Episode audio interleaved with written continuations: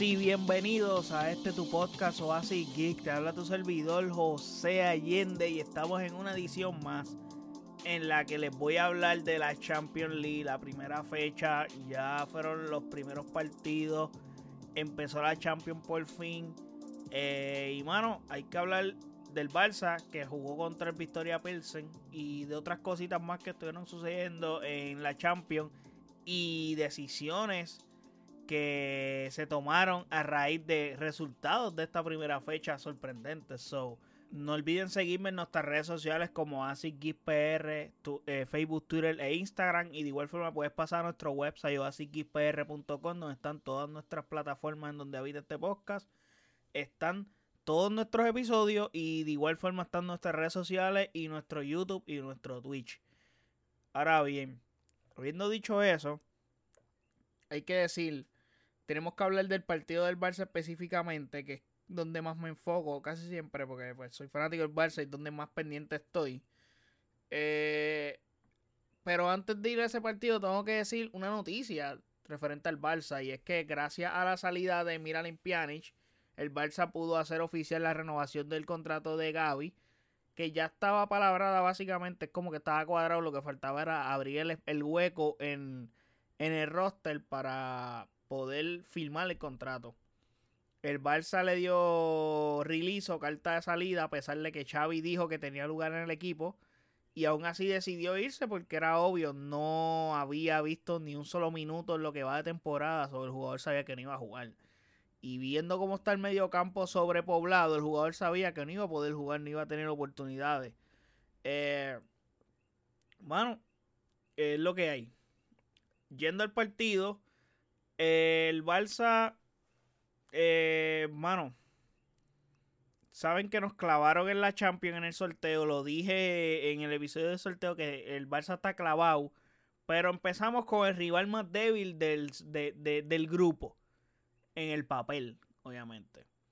So, dimos el puñetazo en la mesa al ganarle al Victoria Pilsen con marcador de 5 a 1.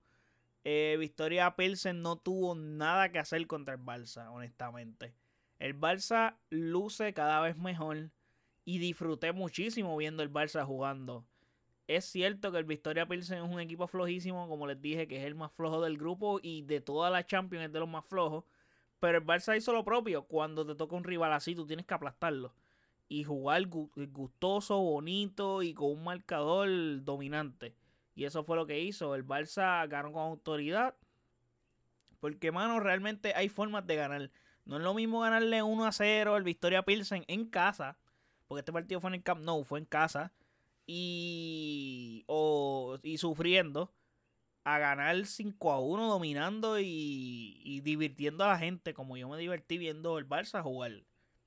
Eh, este partido realmente fue un completo recital el Barça salió con una formación que me sorprendió. Xavi puso un 11 muy distinto al del partido anterior, el de los últimos partidos de liga, mejor dicho. Ya va alrededor de tres partidos consecutivos con la misma formación.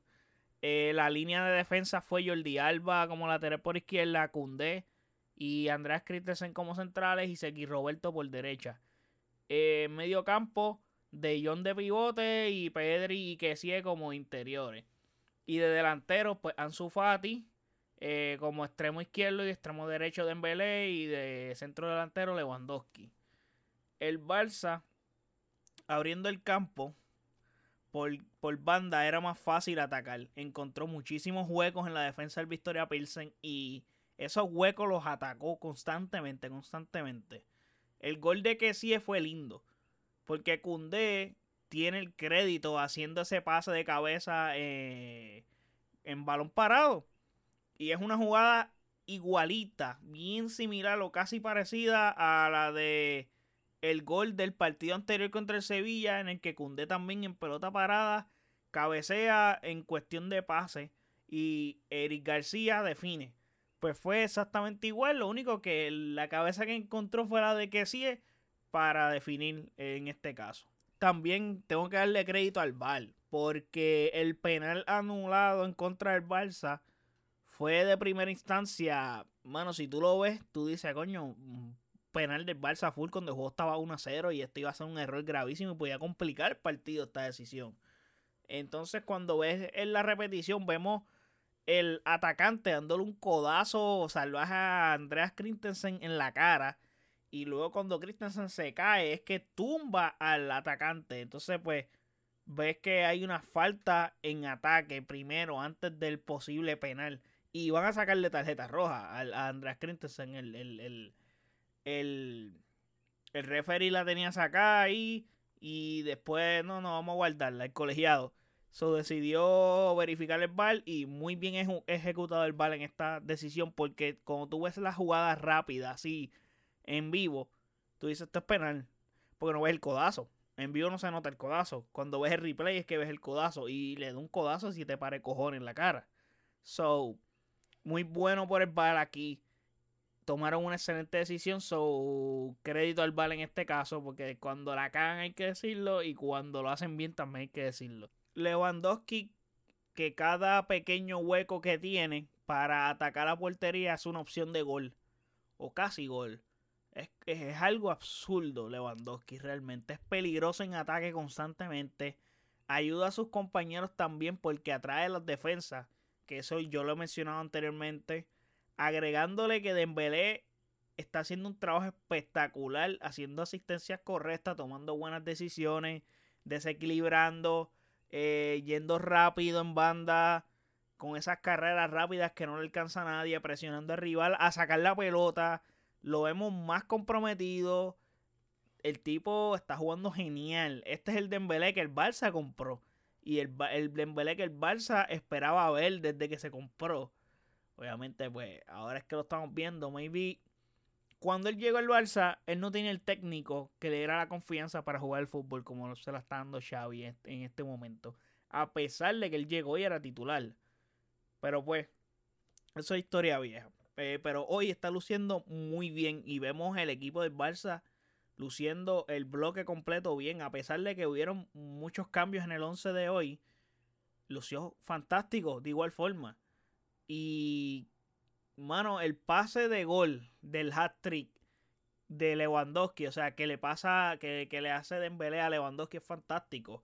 Una jugada que el rival está sacando la Dembélé con la presión, se tira, le quita el balón y el portero está completamente mirando a Dembélé y Lewandowski está espalda al portero habilitado completamente y Dembélé un pase perfecto de cabeza, pum, gol, hat trick. Juego 4 a 1. Y luego el pase que Dembélé le hace Ferran así por encima de todo el mundo. Ferran se queda solo frente a la portería.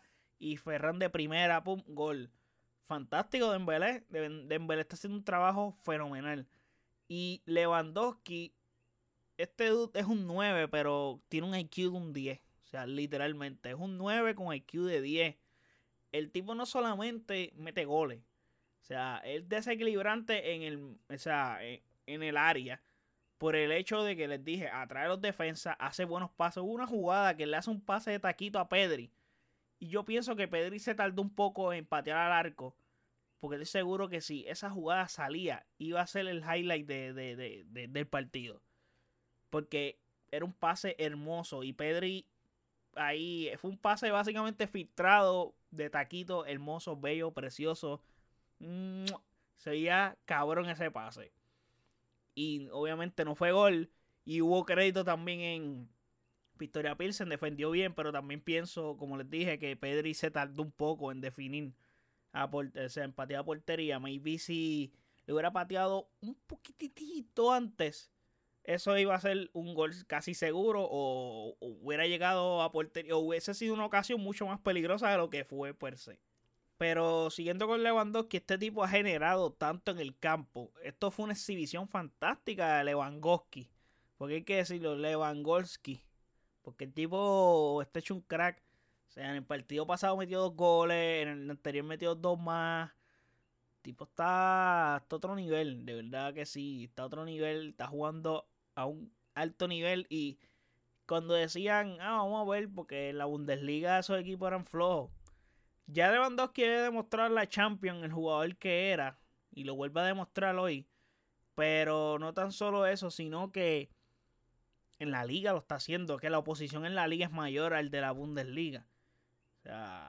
y está un equipo nuevo, conociendo nuevos compañeros. Eh, y parece que no se ha cambiado de equipo. Parece que llevaba en el, Barça hace años. So, esto es bien importante que un jugador a la edad que tiene caiga tan bien en un equipo y haya tenido un comienzo de temporada tan fantástico como el de Lewandowski. Pero me gusta, el Barça tiene este mindset de apostarlo todo por el... O sea, básicamente ellos apostaron, apostaron todo hipotecando el club. So, es como que todo o nada. So, hay que jugar para ganar todo. Y me gusta el mindset de que tengamos este compromiso de querer ganarlo todo, no solamente de especializarnos o dedicarnos a ganar una competencia solamente. El Barça siempre ha sido un club que juega para ganarlo todo, no como otros clubes que se dedican a ganar una competencia nada más. O claro, vas a ganar todo el tiempo porque te dedicas a ganar una. So, es más fácil cuando tu energía las administras completas para un torneo nada más. Mientras que otros clubes deciden querer ganarlos todos. Y esas son las diferencias que hay entre otros clubes al Barça. Maybe entiendan lo que quiero decir. Pero esa es la apuesta de Joan Laporta y espero que no funcione realmente porque si no funciona, esta apuesta va a ser catastrófico para el club, para el futuro del club. So, vamos a ver cómo va. Pero ahora mismo eh, la comida está quedando bien. Eh, tenemos todos los ingredientes. Va quedando bien, pero hay que ver si el plato cuando al final termine queda, es 5 estrellas o no. ahí está el detalle. Mientras estamos, mientras Xavi está cocinando, eh, las pruebas están quedando bien. vamos a ver, aunque tenemos todavía una muestra bien pequeña, pero eh, promete. Eh, ahora terminando con esto del Barça eh, yendo al partido del Bayern, que es el otro rival grande del grupo, bueno, el cuco del grupo, que jugó contra el otro cuco, el Inter. Bueno, no tanto el cuco, pero es de los fuertes, ya que estamos en el grupo de la muerte, pero el cuco cuco es el Bayern. El Bayern es el rival a vencer aquí. Pues es el rival que dicen que va a llegar primero en el grupo. So, y el segundo puesto, aparentemente, según eh, las opiniones de todo y cómo se ve en el papel, el segundo puesto se lo pelean entre el Inter y el Bayern. Que entre el Inter y el Barça. Pero el Barça está luciendo bien, vamos a ver. Eh, pero, anyway, Bayern contra el Inter. El Bayern fue a Italia y jugó contra el Inter. Eh, el Bayern ganó 2 a 0 de visitantes, so es una gran victoria para el Bayern. Realmente, el Bayern hizo un baile allí en Italia. Ese marcador no fue abultado gracias al portero del Inter, que hizo un partidazo con tremendas paradas, porque el Bayern no se cansó de patear la portería y atacar y crear ocasiones. Pero el portero estuvo bien, el portero del Inter. Manuel Neuer apenas, apenas hizo algo en el partido. Una que otra, pero no tuvo actividad. El portero del Inter estaba encabronado porque decía, puñetas, o sea, cabrones defiendan, estoy todo el tiempo aquí parando balones. Y uno de los goles fue un autogol y todo. So, a ese nivel, el portero hizo un trabajo espectacular. So, que uno de los goles se lo tuvo que meter su propio compañero. Porque eh, lo estaban atacando fuerte. El Bayern hizo un trabajo fantástico en ese sentido. So, eh, los dos ganadores se enfrentan la semana que viene. Los dos ganadores de este grupo, que son Barça y Bayern Múnich en Múnich. So, el Barça va a visitar. So, el cuco del grupo. So, será un partidazo. Los dos clubes llegarán con dos buenos resultados en la primera fecha, especialmente el Barça que necesitaba ganar. Porque yo lo había dicho en el hecho de eh, cuando hablé en el episodio de la fase de grupo del sorteo. Es que el Victoria Pilsen es un equipo que maybe los que pasen en este grupo van a depender de cuántos puntos el Victoria Pilsen les quite. Y pues, mano, si el Victoria Pilsen son 6 puntos que tú tienes en juego contra ese equipo. So, esos 6 puntos tú los tienes que asegurar. Claramente, tú no puedes permitir perder esos 6 puntos. Hermano, no puedes perder. No puedes llegar a. No puedes jugar contra el Victoria Pilsen y tener 4 puntos. Jugando en los dos partidos que tienes con ellos. Tienes que ganar los dos. Tienes que tratar de adquirir los 6 puntos. ¿Por qué? Porque va a ser necesario que, sea, que para ganar el grupo tengas que ganar más de 10 puntos. Por el hecho de que tienes que ganar alrededor de, de 3 partidos. La mitad de los partidos que, que son. Son 6 partidos. O tienes que ganar 3 mínimos. Para tener oportunidades de pasar a la siguiente ronda. So, es un grupo bien difícil. Y por encimita, tocar otro resultado, el Atlético de Madrid ganó un partido 2 a 1 que realmente este partido cuenta en los últimos 10 minutos. Y no son los últimos 10 minutos, son los 10 minutos del agregado. Donde el Atlético de Madrid y Porto se masacraron entre ellos, terminaron ahí, decidieron asesinarse. Y el Atlético de Madrid ganó con un gol agónico a Griezmann, de, de Griezmann en el tiempo vencido del suplementario. Ya se había vencido hasta el tiempo de agregado que habían dado. Y en una, una pelota parada, Griezmann anota y definitivamente Atlético Madrid ganó en casa. Un buen, muy, muy buen resultado para Atlético de Madrid. Ganar en casa a Porto. Eh, Real Madrid hizo lo propio, ganó de visitante 3 a 0. El único detalle es que hay dos noticias aparte de la victoria, claramente ganaron 3 a 0. Eh, una buena y una mala. Y el asunto es que la buena es que Hazard jugó y jugó un muy buen partido. No es el Hazard de Chelsea, pero realmente es una de las mejores versiones o la mejor versión que le hemos visto a Eden Hazard desde que llegó al Real Madrid. So, es fantástico tenerlo jugando así. Y la mala noticia es que Karim Benzema se lesionó aparentemente parece que no es algo de gravedad. Lo, lo, último que estuve leyendo es que no es tan grave, pero se va a perder alrededor de un mes. Tres semanas, dos semanas, un mes. So, es un tiempo significativo que le puede afectar al Real Madrid. Gracias a Dios que Real Madrid comenzó con paso perfecto en la liga. Pero Real Madrid es un equipo que depende mucho de Karim Benzema vamos a ver cómo bregan esta situación de la dependencia Karim Benzema. So, hay que ver. En otro resultado, el City fue al Sevilla y masacró el Sevilla. El Sevilla está en una racha horrible. Horrible. Lopetegui está en la cuerda floja full. Y, pero era esperarse, viendo cómo está el equipo. Pero, mano, realmente no, no, no podíamos esperar un resultado diferente a esto. Plus, Erling Haaland anotó dos goles, o sigue abusando.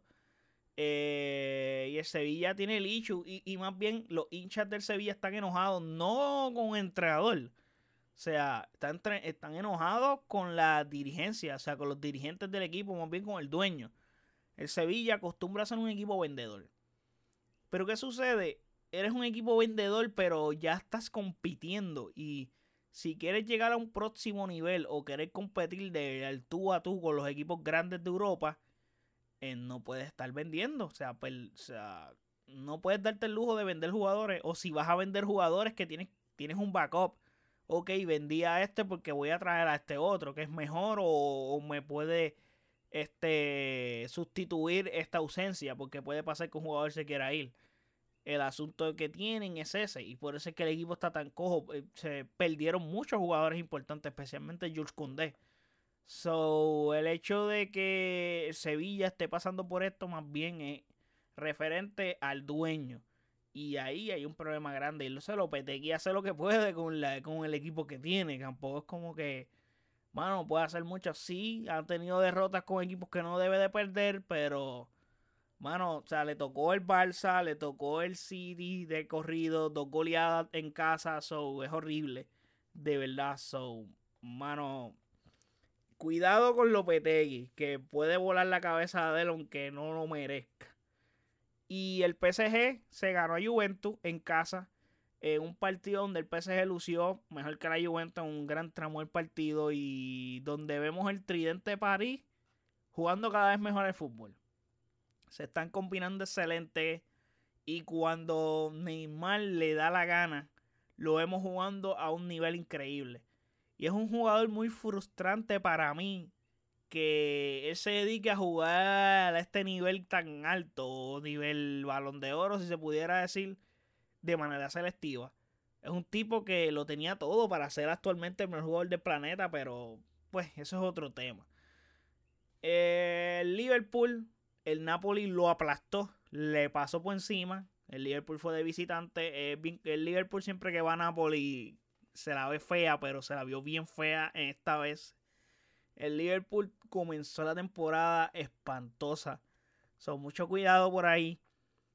Eh, para terminar, y creo que es la sorpresa más grande de esta semana de la Champions y de esta primera fecha, no, no son ni los resultados. La sorpresa grande fue la derrota del Chelsea contra el Dinamo Zagreb de visitante. Y no tan solo eso, que después de esa derrota, Thomas Tuchel lo despidieron a ese nivel. O sea, eso sí fue una sorpresa. Que yo me levantara en la mañana de hoy y la primera noticia que veo en la aplicación de OneFootball es Thomas Tuchel despedido. Y yo, wow, eh, what the fuck, ¿qué pasó aquí? Obviamente el martes estaban perdiendo, perdieron 1 a 0, jugaron un partido espantoso, el Chelsea no está jugando bien, comenzaron mal la liga también.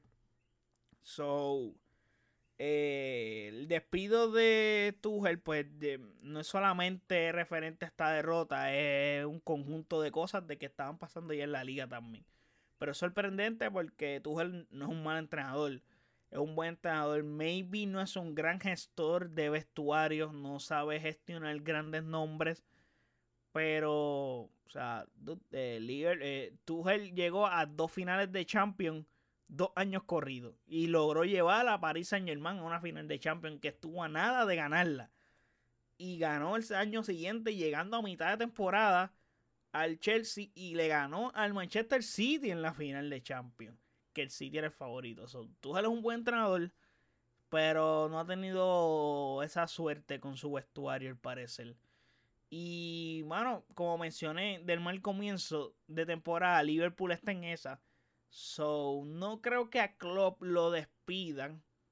Pero ojo por ahí, porque ha perdido partidos y ha tenido un comienzo de temporada malo. También hay que recalcar que tiene lesiones y está encajando piezas nuevas. O sea, la salida de Sadio Mane ha afectado al Liverpool de manera grandemente. O sea, no, no, no, no, ellos no esperaban que esa salida los afectara tanto como lo eh, ha afectado y tienen que cuajar el asunto con Darwin Núñez, que es un gran delantero, pero tienen que cambiar el sistema. No pueden jugar como jugaban con Sadio Mané, con Darwin Núñez, es otro tipo de jugador, aunque es buenísimo, pero es un jugador distinto.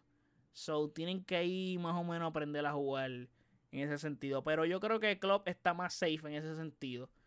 Pero de todas maneras, ojo, ojo, Liverpool, que tengan cuidado porque aunque tengan lesiones, creo que la gerencia se, se ponen histéricas y se ponen medias cosquillosas y no aguantan esa presión de que tú tienes jugadores lesionados, nosotros no nos importa, tú tienes que ganar porque tú cobras tanto. Y así sucesivamente. So, nada, hasta aquí llegamos con lo que pasó en esta primera fecha de Champions League. Eh, la semana que viene estaré hablando de la segunda fecha y así sucesivamente este fin de semana la Liga de España continúa también con partidos. So, nada, pendiente al podcast que seguiremos subiendo contenido de las diferentes cosas que hay. De Rings of Power que está por ahí. Eh, House of the Dragon también está por ahí. Seguimos subiendo contenido constantemente. So, pendiente al podcast que por ahí hay episodios Así que no olviden seguirme en nuestras redes sociales como ASICXPR, Facebook, Twitter e Instagram. Y de igual forma puedes pasar a nuestro website o asicxpr.com en donde están todas las plataformas donde habita este podcast, todos los episodios de este podcast que lo puedes escuchar ahí, todas las redes sociales de este podcast y igualmente está nuestro YouTube y nuestro Twitch. Así que muchas gracias por el apoyo, chequeamos, bye.